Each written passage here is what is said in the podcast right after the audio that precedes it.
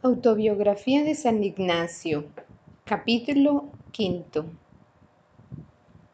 Partiendo el otro día y llegados a Cipro, los peregrinos se apartaron en diversas naves. Había en el puerto tres o cuatro naves para Venecia, una de turcos y otra de un navío muy pequeño, y la tercera era una nave muy rica y poderosa de un hombre rico veneciano. Al patrón desde de esta pidieron algunos peregrinos quisieran llevar al peregrino. Mas él, como supo que no tenía dineros, no quiso, aunque muchos se lo rogaron, alabándole, etc. Y el patrón respondió que si era santo, que pasase como pasó Santiago, o como cosa símile. Estos mismos rogadores lo alcanzaron muy fácilmente del patrón del pequeño navío Partieron un día con próspero viento por la mañana y a la tarde les vino una tempestad, con que se despartieron unas de otras, y la grande se fue a poder junto a las mismas islas de Cipro. Y solo la gente se salvó, y la nave de los turcos se perdió, y toda la gente con ella, con la misma tormenta. El navío pequeño pasó mucho trabajo, y a fin vinieron a tomar una tierra en la Pulla. Y esto en la fuerza del invierno, y hacía grandes fríos y nevada. Y el peregrino no llevaba más ropas que unos zaragüeles de tela gruesa hasta la rodilla, y las piernas nudas, con zapatos y un jubón de tela negra, abierto por muchas cuchilladas por las espaldas y una ropilla corta de poco pelo. Llegado a Venecia mediado enero del año 24, habiendo estado en el mar desde Cipro todo el mes de noviembre y diciembre y lo que era pasado de enero, en Venecia lo halló uno de aquellos dos que lo habían acogido en su casa antes que partiese para Jerusalén, y le dio de limosna quince o dieciséis julios y un pedazo de paño, del cual hizo muchos dobleces, y le puso sobre el estómago por el gran frío que hacía. Después que le dicho peregrino entendió que era voluntad de Dios que no estuviese en Jerusalén, siempre vino consigo pensando quid agendum y al fin se inclinaba más a estudiar algún tiempo para poder ayudar a las ánimas y se determinaba ir a Barcelona.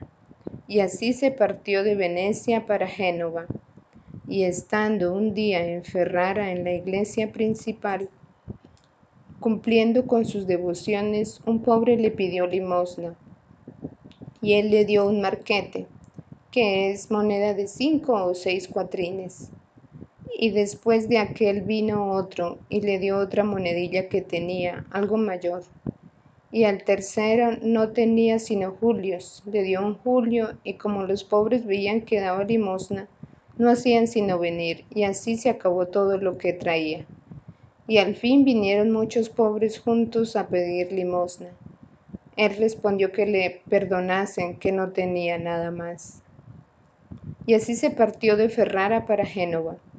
Halló en el camino unos soldados españoles, que aquella noche le hicieron buen tratamiento, y se espantaron mucho de cómo hacía aquel camino porque era un menester pasar casi por medio de entrambos los ejércitos franceses y imperiales, y lo rogaron que dejase la vía real y que tomase otra segura que le enseñaban.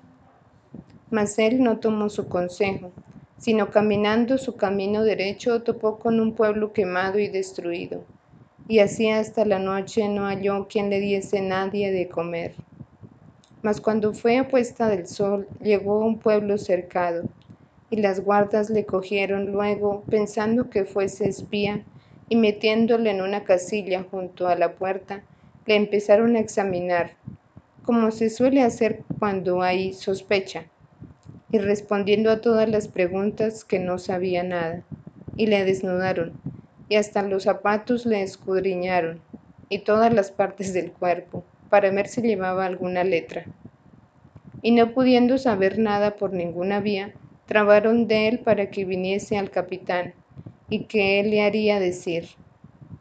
y diciendo él que le llevase cubierto con su ropilla, no quisieron dársela, y lleváronle así con unos zarahuilles y jubón arriba dichos. En esta ida tuvo el peregrino como una representación de cuando llevaban a Cristo, cuando no fue visión como las otras, aunque no lo fue, y fue llevado por tres grandes calles, y él iba sin ninguna tristeza, antes con alegría y contentamiento, y tenía por costumbre de hablar a cualquiera persona que fuese por voz, teniendo esta devoción que así hablaba Cristo a los apóstoles, etc.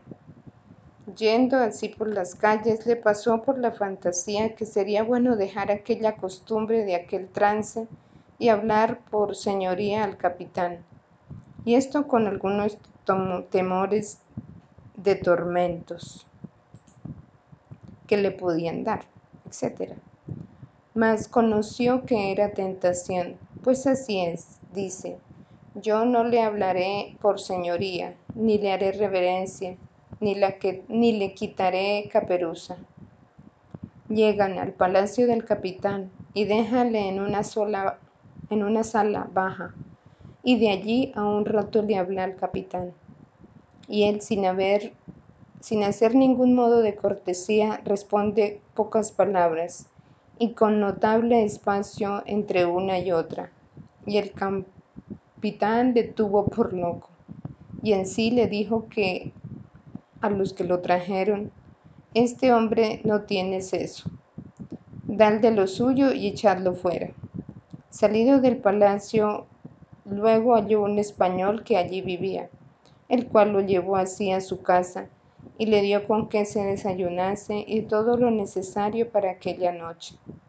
Y partido a la mañana, caminó hasta la tarde, que le vieron dos soldados que estaban en una torre y bajaron a prenderle. Y llevándolo al capitán, que era francés, el capitán le preguntó entre las otras cosas de qué tierra era, y entendiendo que era de Guipuzca, le dijo, yo soy de allí cerca, parece ser junto a Bayona. Y luego dijo, llevadle y dadle de cenar, y hacedle buen tratamiento en este camino de Ferrara para Génova pasó otras cosas muy menudas, y al fin llegó a Génova, a donde le conoció a Viscanio, que le llamaban Portundo, que otras veces le había hablado cuando él servía en la corte del rey católico. Este le hizo embarcar en una nave que iba a Barcelona, y la cual corrió mucho peligro de ser tomado por Andrea Doria, que le dio casa, el cual entonces era francés.